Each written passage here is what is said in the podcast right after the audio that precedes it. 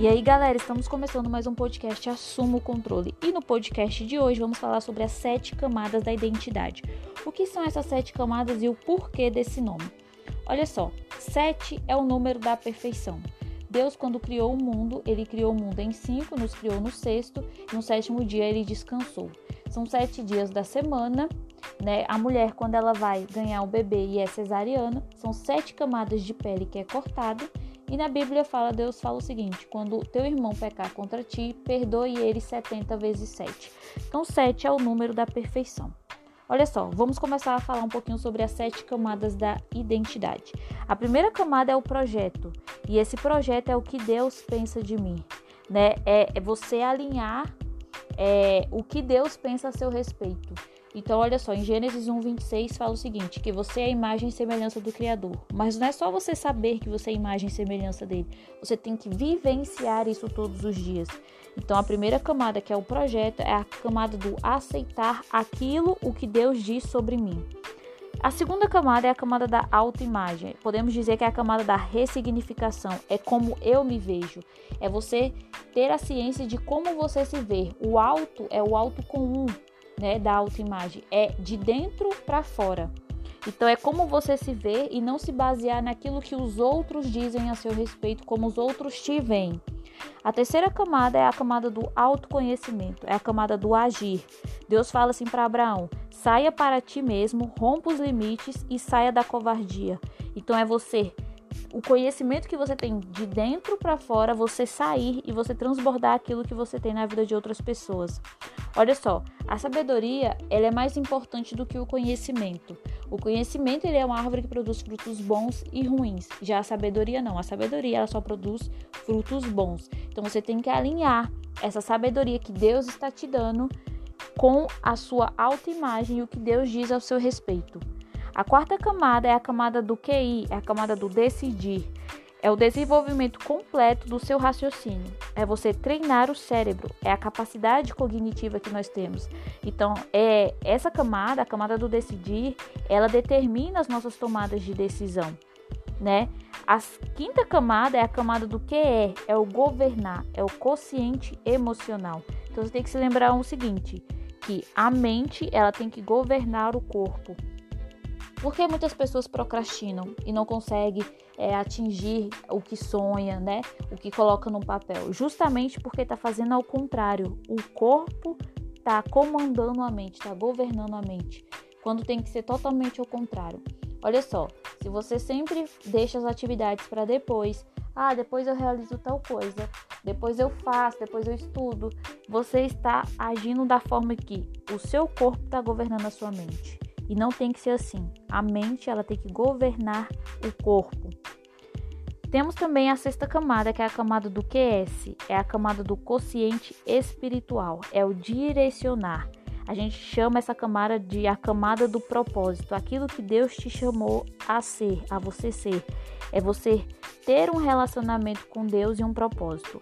Só que o seu relacionamento com Deus, né, ele tem que estar alinhado com o propósito que Deus te chamou. Então você tem que ter a ciência de, do seguinte: é ter um relacionamento com Deus e colocar isso num propósito que vai transformar tanto a sua vida e vai fazer você transformar a vida de outras pessoas. Isso é a camada do consciente espiritual.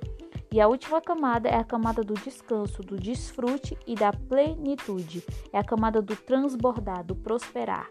Vamos deixar claro aqui que prosperar não é só questão financeira. Prosperar que a gente fala aqui, que eu estou falando para vocês, é a camada de você prosperar tanto na sua vida pessoal, você, você ter esse autoconhecimento, essa, essa despertar essa autoimagem que você tem de si mesmo, né?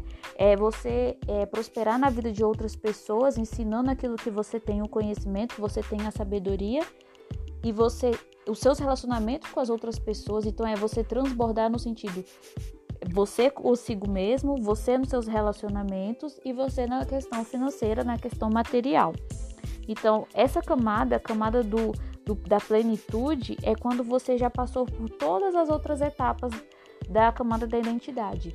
Lembrando que é o seguinte, você tem que ser como um rio. Muitas vezes as pessoas deixam de ser rio para ser represa. O que é ser rio, o que é ser represa? Lembre-se, você é o canal por onde passa a água. A água, ela é o conhecimento, ela é a sabedoria que você adquiriu.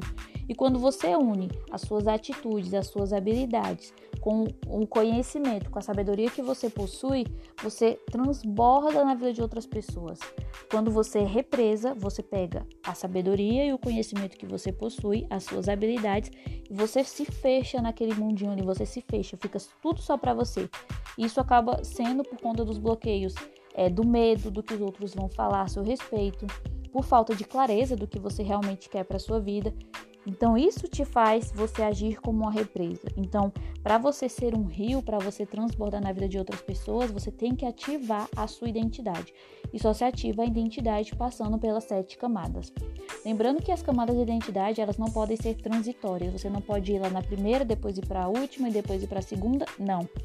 As camadas elas têm que funcionar da seguinte forma: é como se fosse um copo, tivesse vários copos, um em cima e vai, vai diminuindo, vai, vai tendo é, os copos vão, vão, diminuindo de tamanho, né? E você vai transbordando aquele copo. Imagine, imagine a cena, é como se você tivesse um copo muito cheio, né? E aquele, sabe aquelas pilhas de taças, né? E você enche a primeira taça e daquela primeira taça vai transbordando para a vida de outras pessoas. É assim que funciona a camada da identidade né? Quando você tá lá, você enche a primeira taça e da primeira vai para a segunda, para a terceira e aquilo até que todas estejam completas. É assim que funciona a identidade.